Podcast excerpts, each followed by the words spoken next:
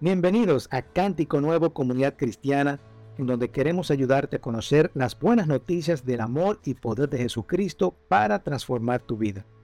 No importa dónde estés en tu caminar espiritual, eres bienvenido. Si tienes alguna pregunta sobre quiénes somos o lo que escuchas, puedes visitar cánticonuevord.org y allí encontrarás la información necesaria para comunicarte con nosotros. De verdad que nos encantaría escucharte. Ahora, espero que estas palabras sean de bendición para tu vida. A partir de hoy, nosotros vamos a iniciar una serie de varios mensajes donde vamos a hablar sobre el Padre Nuestro. Conocen esa oración, ¿verdad? Esta oración es conocida por prácticamente todos, pero realmente el Padre Nuestro como oración tiene una serie de, de, no secretos, sino una serie de enseñanzas que de verdad han ministrado mucho mi vida y yo quiero compartirla con ustedes. ¿Qué puede enseñarnos el Padre Nuestro sobre cómo Jesús llevó su vida de oración? ¿Qué es realmente el Padre Nuestro? Son algunas de las preguntas que nosotros con, las cuales nosotros quisiéramos iniciar esta serie de mensajes sobre esto. Según un estudio reciente que se hizo en Estados Unidos, el 25% de las familias llevan una vida de oración en sus casas. Porque cuando venimos a la iglesia es casi obligado que oramos porque estamos aquí. Oramos, leemos la Biblia y hacemos todo eso. Pero en nuestros hogares, que es donde pasamos la mayor parte del tiempo, solo el 25% de las familias estudian, leen la Biblia y tienen tiempo de oración a solas con Dios. ¿Ok? Esto es lo mismo que nosotros decir uno de cada cuatro cristianos aproximadamente. Y estos datos resultan alarmantes, sobre todo porque nuestra vida cristiana depende de nuestra vida de oración. O sea, nuestro caminar cristiano con Dios depende de que oremos. Y si no tenemos una vida de oración activa, eso va a dejar mucho que decir de nuestra vida cristiana. Entonces, según Thomas Fuller, que fue uno de los teólogos eh, que trabajó el tema de la, de la oración, bastante antiguo, él decía que la oración debía ser la llave del día y el cerrojo de nuestra noche. Queriendo decir que debemos iniciar con oración y debemos terminar con oración. La oración del Padre Nuestro, aunque es, aunque es corta, se está contextualizada en el hecho de cuando Jesús comienza a advertir sobre los caminos que aparentan llevar a Dios, pero que de hecho lo que hacen es alejar nuestras, nuestras vidas cada vez más de poder experimentar la presencia de Dios. En esta sección donde Jesús habla del Padre Nuestro, en la versión de Mateo, Jesús está reprochándole a los fariseos que han convertido la oración, la limosna, el ayuno, etcétera, en un hábito meramente externo. Y si leemos los pasajes anteriores al Padre Nuestro, Jesús está literalmente echándole un boche a los fariseos. O sea, Él les está diciendo, ustedes han convertido la oración en lo que no debe ser usando vanas repeticiones, orando en público, para que la gente los vea, haciendo las cosas simplemente para que la gente vea que usted está haciendo eso. Y eso era lo que Jesús le estaba reprochando a los fariseos antes de decir el Padre Nuestro. Y versículos antes de iniciar esta oración, es interesante que Jesús también les decía al, al público que les estaba escuchando en ese momento, que le estaba escuchando en ese momento, miren, cuando ustedes vayan a orar, háganlo en secreto. Vayan a un aposento, enciérrense y oren en secreto delante de Dios. Y al orar en secreto delante de Dios, su Dios los recompensará en público. No tenemos que alardear de que llevamos una vida de oración. Eso no debe ser algo para nosotros, ¿verdad? Alardear por ahí, sino que debe ser algo que usemos nosotros, pero en nuestro tiempo con Dios, en nuestra intimidad. Y esa es la razón por la cual Jesús llega a esta oración. El Padre Nuestro es una oración que no se encuentra en los cuatro evangelios, solamente se encuentra en el libro de Mateo y en el libro de Lucas. El contexto de Mateo es, el que yo les acabo de explicar. En Lucas hay un contexto un poquito diferente, porque hay una frase que se incluye en el capítulo en el libro de Lucas que dice o que enseña que los discípulos le estaban diciendo a Jesús, enséñanos a orar como tú lo haces. Hay la parte anterior de que sí Jesús está luego del sermón del, sermón del monte y comienza a hablar sobre estas eh, situaciones que estuvimos hablando anteriormente, pero en Lucas los discípulos le dicen a Jesús, enséñanos a orar como tú lo haces, algo que no está en Mateo. Mateo no está esa expresión. Entonces, la oración del Padre Nuestro nos guía a entender que orar tiene que ver con una relación íntima con nuestro Dios y que también hay una, hay una relación alta entre nuestra vida de oración y el regreso de nuestro Señor Jesucristo. Así que si estamos esperando a Cristo, tenemos que orar. ¿Quién está esperando la venida del Señor? Yo quiero que Cristo venga y me busque. Sí. Entonces, porque, ¿verdad? Yo quiero disfrutar con Él en el reino de los cielos. Soltar todo este afán de cosas y vivir con Él. Pero tenemos que llevar una vida de oración que nos lleve a experimentar eso. Porque para poder esperar a Jesús en su gloriosa venida, tenemos que esperarlo como Él se lo merece, como un rey. Y la única manera de hacerlo es en oración. Entonces, para hacer esta serie, ¿ok? Lo primero que vamos a hacer es a leer el Padre Nuestro. Vamos a ir a nuestras Biblias. Pueden buscar en sus Biblias Mateo capítulo 6, versículos del 9 al 13.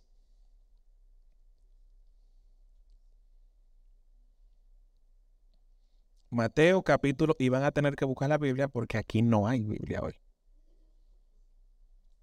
Mateo capítulo 6, versos del 9 al 13, dice, ustedes deben orar así. Padre nuestro que estás en el cielo, santificado sea tu nombre.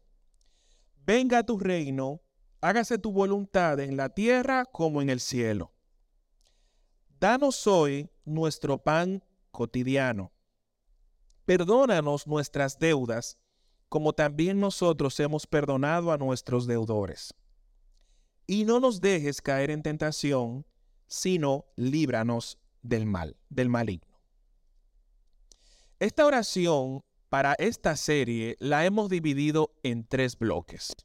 Y hoy vamos a ver el primero de ellos, que es cómo inicia la oración. Padre nuestro que estás en el cielo, santificado sea tu nombre. En estas dos oraciones hay verdades riquísimas sobre la naturaleza de Dios y sobre cómo nosotros tenemos, cómo nosotros podemos ser edificados en cuanto a la oración. ¿Me voy explicando bien? Entonces, lo primero que vamos a ver es Padre nuestro que estás en el cielo. Y vamos a titular esto acercándonos al Padre. Lo primero que debemos hacer cuando Jesús dice, cuando ustedes oren, deben hacerlo así. Él nos está dando una instrucción, ¿verdad que sí? Él nos está diciendo cómo tenemos que hacerlo. Y en ese cómo, en, en ese método, en esa manera en la cual Él nos está explicando, lo primero que Él nos dice que tenemos que decir es Padre nuestro. Y eso es riquísimo, muy rico. Porque no, lo que nos está diciendo es que nosotros no vamos a acercarnos a Dios como que Dios está allá y nosotros aquí. No, Él nos está diciendo que tenemos que acercarnos a papá. No tenemos que acercar a nuestro Padre. Cuando yo tengo que acercarme a mi mamá o a mi papá para preguntarle algo, pedirle un favor o lo que sea, yo lo hago con mucha confianza. O sea, yo particularmente me acerco a ellos con mucha naturalidad. No, mami, tú puedes tal cosa, o papi, esto, lo... Me acerco con confianza.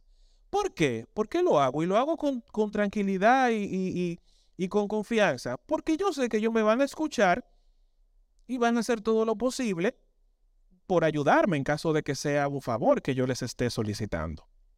Entonces yo lo hago con esa tranquilidad y esa confianza. Yo no sigo protocolos, no tengo que hacer una cita, yo no, no, yo marco un teléfono y ya. Es como que yo no tengo que avisar que voy para allá, yo voy. Y me aparezco. Yo llego. ¿Verdad?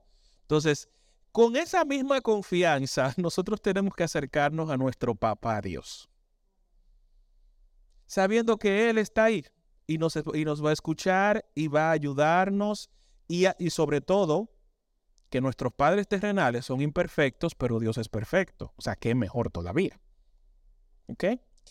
Ahora, aunque quizás nosotros no hayamos tenido una figura paterna correcta, ¿okay? una figura correcta de lo que es un verdadero padre, tenemos que saber que Dios sí es perfecto y Él se deleita en pasar tiempo en comunión con sus hijos.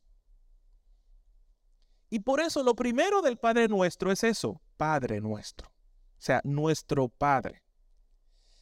Hebreos capítulo 4, versículo 16, dice, así que acerquémonos confiadamente, digan conmigo, confiadamente al trono de la gracia para recibir misericordia y hallar la gracia que nos ayude en el momento que más la necesitamos. Eso es lo que dice la Biblia.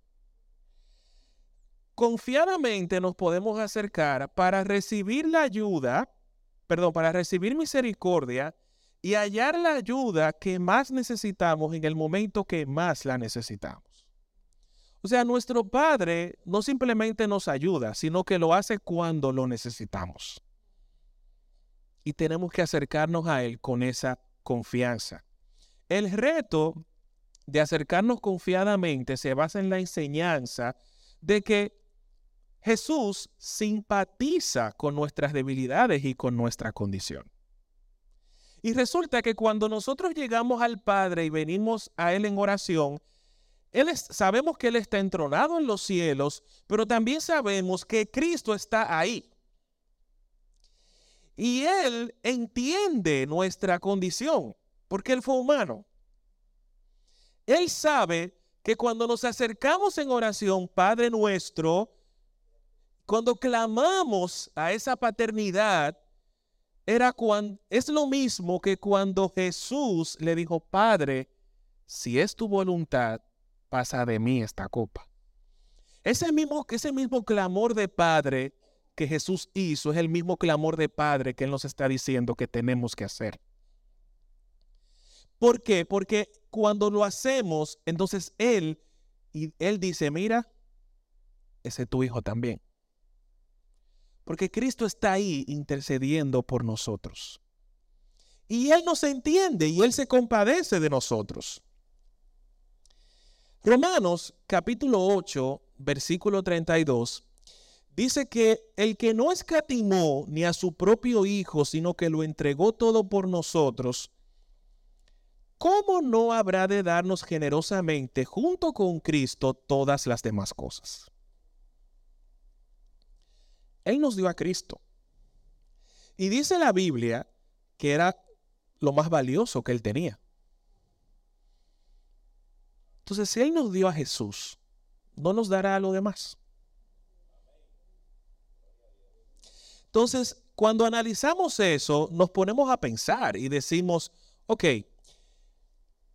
me puedo acercar a Él como Padre, sé que Él me va a dar la ayuda que necesito en el momento que la necesito, porque Cristo está ahí intercediendo por mí para entender y simpatizar con mis debilidades y el Dios que me entregó a Cristo me entregará con Él también todas las demás cosas. Entonces, Dios como Padre, algunas cosas que no podemos, que tenemos que tener claros. Su paciencia nunca termina. Lo que somos padres.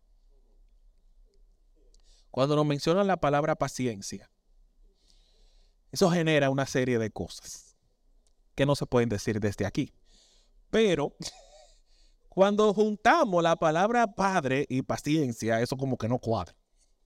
Hay, hay, cosas, ¿verdad? Que necesito, bueno, menos mi suegra que la paciencia personificada.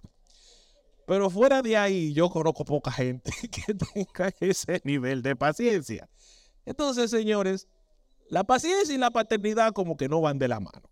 Entonces, pero Dios no pierde su paciencia con nosotros. No tenemos que hacer nada para ganarnos el amor de ese Padre. Nada. Él nos ama. ¿Por qué? Porque Él nos ama. Tiene tu mejor interés en mente. O sea, Dios como Padre quiere lo mejor para ti. Te ama y te disciplina. Dos palabras que a veces como que decimos, bueno, pero no, sí, cuadran y mucho. Te da sabiduría en el momento que la necesitas y sobre todo te conoce más que a ti mismo, que tú mismo. ¿Qué quiere decir? Por ejemplo, mami me decía, cuando tú seas grande, tú vas tú va a entender. Tú no entiendes ahora, pero tú lo vas a entender cuando tú seas grande, tenga no sé si a ustedes le dijeron lo mismo, pero a mí me lo dijeron. Y hoy yo estoy como que viendo y analizando y evaluando y diciendo, es verdad, es así. ¿Ok? Entonces, en esta sección del Padre Nuestro, ahora Padre Nuestro, hemos aprendido que nos tenemos que acercar a Dios como Padre y saber que Él nos va a escuchar, que Dios no pierde su paciencia con nosotros, que nos ama, nos disciplina, pero lo más importante, cuando vamos a orar, tenemos que mentalizarnos de que vamos a hablar con nuestro papá. Eso es lo más importante, iglesia. Santificado sea tu nombre. Es la segunda oración del día de hoy. Y esto lo que, nos, lo que nos está diciendo es que la oración, aunque es un momento que Dios usa para ayudarnos y tal, pero se trata de Él no de nosotros. Se trata de glorificarlo a Él. Por eso, en el Padre nuestro, antes de iniciar a pedir, danos el pan nuestro de cada día, líbranos del mal, perdón, lo primero que se dice es, santificado sea tu nombre. Porque cuando decimos santificado sea tu nombre, es la primera petición que nosotros hacemos sobre Dios mismo, porque estamos diciendo que tu nombre sea glorificado. Entonces, lo primero que nosotros estamos pidiendo es que el nombre del Señor sea glorificado. Antes de empezar a pedir lo nuestro, tenemos que decir, Señor, que tu nombre sea glorificado. Es decir, que su persona y lo que es Dios sea honrada en todo el mundo. Ahora bien, vamos a, pensar esto un poquito. Dios tiene un ejército de ángeles que 24/7 le están adorando y diciéndole santo, santo, santo. Él tiene la iglesia que en el mundo, sumando así a todos nosotros, pues también le adora. Él necesita que pidamos que su nombre sea santificado. Realmente, el hecho de que nosotros pidamos que el nombre de Dios sea glorificado no lo va a hacer a Él más santo. porque ya Él es lo más santo que se puede ser. Ahora, ¿por qué es importante que cuando oremos digamos santificado sea tu nombre? ¿Por qué tenemos que pedir que el nombre del Señor sea santificado? Porque nosotros necesitamos santificar. Nosotros necesitamos santidad. Y cuando decimos, Señor, santificado sea tu nombre, Dios se va a manifestar como el Dios santo y nos va a santificar a nosotros. Entonces, eso es lo primero. Ahora, también es importante que, que, sepamos que esto es una declaración. Cuando decimos santificado sea tu nombre, lo que estamos diciendo, Señor, tú eres lo primero. Tú eres lo más importante. Cuando termina en la versión de Lucas, ¿verdad? En algunas versiones, en, la versión de Lucas, sí, o en la, en la versión de Mateo, pero en el rey, en la Reina Valera, encontramos una frase adicional al final cuando dice líbranos del mal, porque dice, porque tuyos son el reino, el poder y la gloria. Iniciamos diciendo, santificado sea tu nombre, o sea, iniciamos dándole gloria a Dios y terminamos dándole gloria a Dios. Eso es importante, porque ¿qué quiere decir eso? Que para Dios lo más, lo, lo más importante en nuestro tiempo de oración es que le demos gloria a Dios, al principio y al final. Por eso tenemos esas dos, esas dos secciones. Miren, ustedes saben algo interesante. Hasta que apareció Copérnico, decía, se decía que el Sol giraba alrededor de la Tierra. Ingeniero, es así, ¿verdad? Ok. El Sol se creía que era el Sol que giraba alrededor de la Tierra. Pero este señor dijo que no. Nosotros giramos alrededor del Sol. Es diferente los planetas giran alrededor del Sol. Entonces, lo mismo sucede cuando nosotros vamos a orar. Cuando nosotros vamos a orar, no todo gira en torno a nosotros. Nuestra oración debe girar en torno a Dios. Dios no va a girar en torno a nosotros porque Él es inmutable. Él no se va a mover. Nosotros tenemos que hacer que nuestro tiempo de oración gire en torno a Dios. ¿Me voy explicando con claridad? Entonces, es importante que lo sepamos porque nos ayuda a tener un tiempo de oración conforme a la voluntad de Dios. Él es el eje central y nosotros estamos para engrandecerlo a Él. Él no está para engrandecernos a nosotros. Sí, es nuestro Padre, nos concede peticiones, nos ayuda, como vimos anteriormente, pero nosotros existimos para glorificarlo a Él y para santificar su nombre. Aunque Max Lucado, perdón, Max Lucado, un autor cristiano, escribió una expresión bastante interesante. Y él decía, nosotros luchamos con esa idea de que todo gira en torno a nosotros desde pequeños. Y usted ve a un niño pequeño, yo que en ocasiones tengo que ahora cuidar a mi sobrinita de un año, y ella entiende que todo es, todo gira alrededor de ella. Entonces, desde niños, nosotros crecemos con esa tendencia de que todo tiene que girar en torno a nosotros. Ahora, ¿eso solamente pasa cuando niños? No. Porque cuando nosotros trabajamos decimos, no, no, mis compañeros deben respetarme. Mis hermanos de la iglesia deben entenderme. Eh, yo quiero que mi esposa me haga feliz. Esas, esas son expresiones de que yo quiero que si yo viajo a un sitio, yo quiero que el clima me agrade. Si fuera por mí, o sea, si fuera por nosotros, nosotros cambiaríamos el clima de todos los sitios donde vamos. Pero cuando llegamos a, Canadá, por ejemplo, nos encontramos con este frío, no lo podemos cambiar. Quisiéramos como que cambiarlo, porque que todo se acople a lo que yo necesito. Y eso es algo con lo que luchamos. Y Max Lucado lo dice de una manera bastante clara. ¿Ok? Entonces, ¿a dónde se extrapola eso? Al hecho de que muchas veces yo llego a la oración esperando que Dios me dé todo lo que yo quiero. Y no. No funciona así. Nuestro tiempo de oración debe ser para darle al Señor lo que Él se merece. Y Dios, de acuerdo a su voluntad, como vamos a ver en, la segunda, en el segundo bloque de, de la serie, Dios conforme a su voluntad, entonces Él nos va a dar. Pero se trata de Dios, no se trata de nosotros. Efesios capítulo 1, versículo 22, dice que Dios sometió todas las cosas al dominio de Cristo y lo dio como cabeza de todo a la iglesia. ¿Qué quiere decir eso?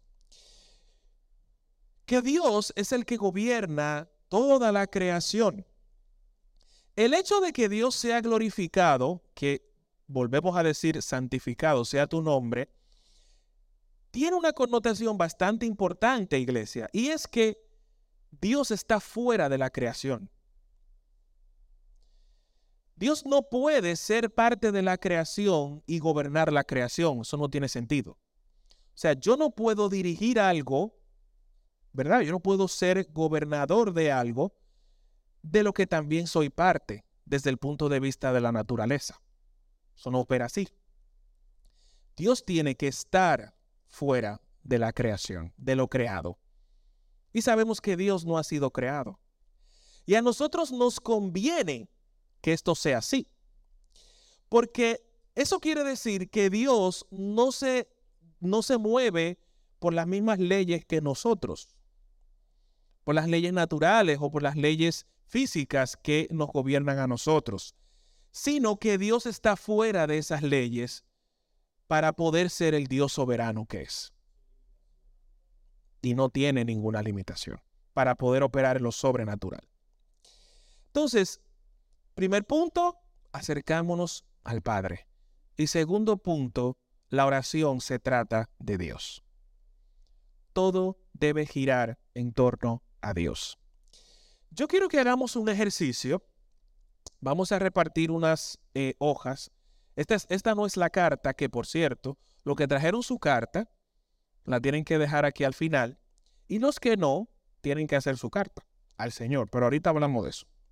El ejercicio consiste en lo siguiente. Vamos a, a ustedes le van a entregar, ¿eh? Ah, well, we're going to make an, ex, an exercise. Okay, the exercise is that um, I'm, yo le voy a explicar yo en inglés y después le explico usted en español. okay, uh, what we're going to do is that we're going to pretend that we are having a job interview. Okay, a job interview for a position in your area. Okay? So you're going to write down all your merits, why I should hire you. Okay? So you're to put there in that in that file, okay, you should hire me because I have this, I have done this, I have all these merits. Uh, is that clear? Okay. Entonces, el ejercicio consiste en lo siguiente, iglesia. Vamos a suponer que a ustedes le van a hacer una entrevista de trabajo. ¿Ok? Yo quiero que usted escriba ahí, en, cualquier entrevista le hacen la pregunta, ¿por qué yo debería contratarte? Es una pregunta muy común. Y vamos con, no, es un trabajo en un en cosa específico, en el área que usted se mueva.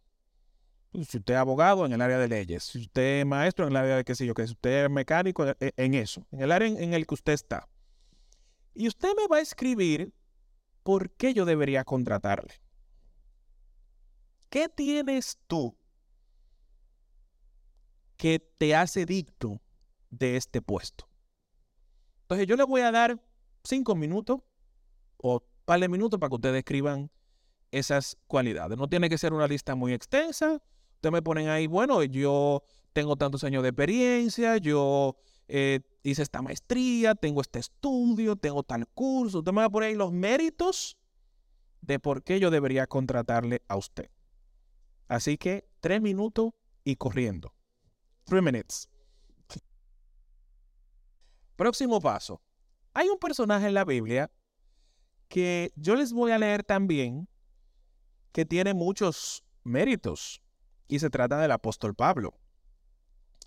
En Filipenses 3, versículo 3 en adelante, eh, Pablo comienza a decir cuáles son sus, cuál es su currículum, su, su, perfil. Uh, now we're going to read Philippians 3, verse 3 uh, and ahead. We're going to talk about the merits of Paul. Entonces, eh, Filipenses dice, Filipenses 3, 3. ah, 4. Yo mismo tengo motivos para tal confianza. Si cualquier otro cree tener motivos para confiar en esfuerzos humanos, yo más. Circuncidado al octavo día del pueblo de Israel, de la tribu de Benjamín, hebreo de pura cepa, en la versión internacional aparece así. En cuanto a la interpretación de la ley, fariseo, o sea, no había nadie más o, él tenía una posición bastante alta en cuanto a la interpretación de la ley, en cuanto al celo perseguidor de la iglesia y en cuanto a la justicia que la ley exige intachable. ¿Ok? Entonces, aquí tenemos los méritos de Pablo, el currículo. ¿Por qué yo debería contratar a Pablo como cristiano? Tiene un currículum. Entonces, en el, caso de lo que ustedes han escrito, entiendo que han puesto ahí, bueno, títulos universitarios, ¿verdad? Que, que, tienen. Han puesto maestrías o especialidades, supongo. Años de experiencia, trabajos que han hecho, cosas que sirvan para reforzar. Entonces, y aquí tenemos a Pablo diciendo esto. Ahora vamos a ver lo que dice el versículo 7 del mismo capítulo de Filipenses. Okay, now we're going to Philippians 3, verse 7. Pablo dice, sin embargo, todo aquello que para mí era ganancia, ahora lo considero pérdida por causa de Cristo. Es más, todo lo considero pérdida por razón del incomparable valor de conocer a Cristo Jesús, mi Señor. Por Él lo he perdido todo y lo, y lo tengo por estiércol, a fin de ganar a Cristo. ¿Qué está diciendo Pablo aquí? Pablo lo que está diciendo es, mira, mi vida cristiana no se trata de lo que yo he logrado. Mi vida cristiana no se trata de mis méritos. Mi vida cristiana gira en torno a Cristo.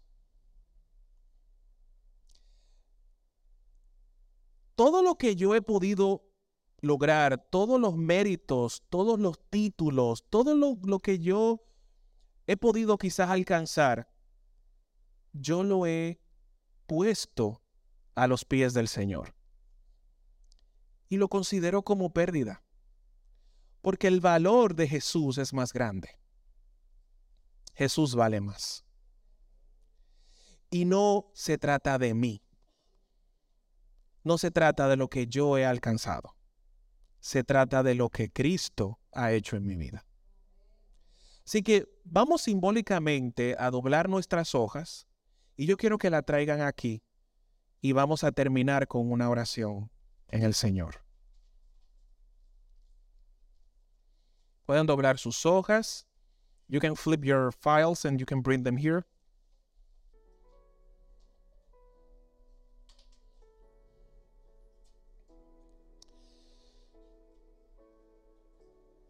¿Qué ¿Por qué quise hacer esto? Porque, aunque sea algo simulado y algo, ¿verdad? Que, que estamos haciendo aquí en la iglesia, El hecho de usted venir aquí y depositar esa hoja ahí es una forma de enviar un mensaje a su conciencia de que, como nos decía como nos dice la oración del Padre nuestro, cuando decimos santificado sea tu nombre, le estamos diciendo al Señor, Señor, todo lo que yo he podido pretender alcanzar, todo lo que supuestamente yo tengo, todos los méritos que yo he alcanzado, hoy yo los traigo delante de ti. Y declaro que no soy yo, que no se trata de mí, que se trata de ti. Así que vamos a orar con eso en mente. Y vamos a pensar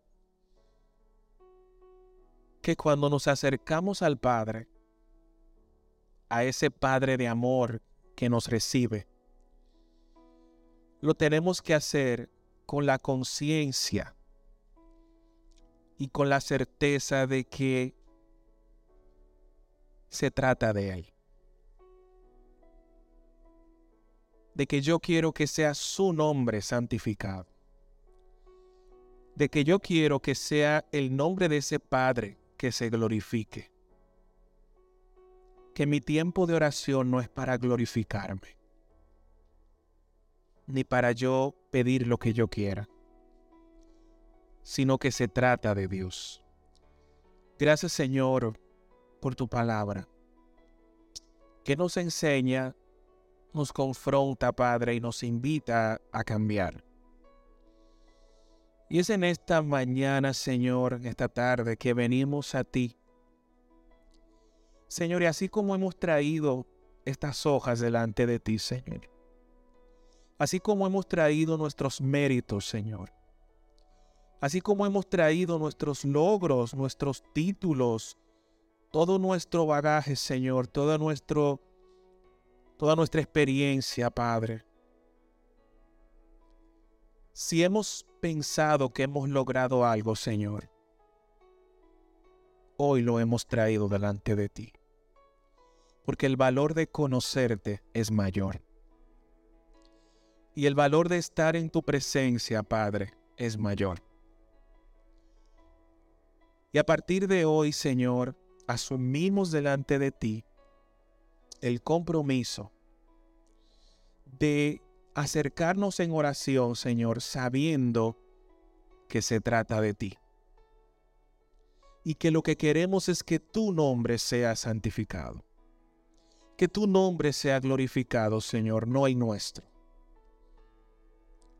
Padre, ayúdanos a llegar a ti con la humildad de reconocer que nada de esto, nada de lo que está en estas hojas, Señor, es suficiente para pagar nuestra salvación.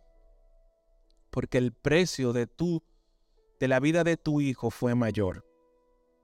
Y te doy gracias, Señor. Te damos gracias, Señor, y asumimos ese compromiso delante de ti en este día. ¿Quién asume ese compromiso delante del Señor? Cuando oremos, pensemos, Señor, santificado sea tu nombre.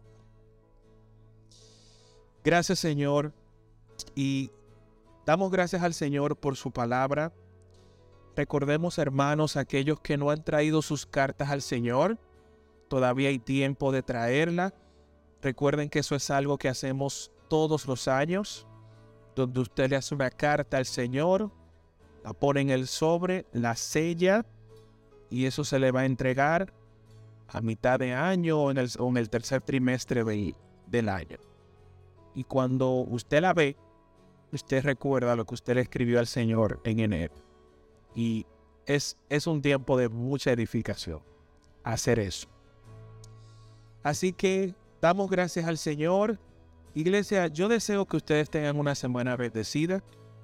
Yo deseo que esta semana sea de mucho éxito. Recuerden el ayuno que empieza mañana. Y que la gracia del Señor esté con cada uno de ustedes y los guarde. Pueden ir a paz.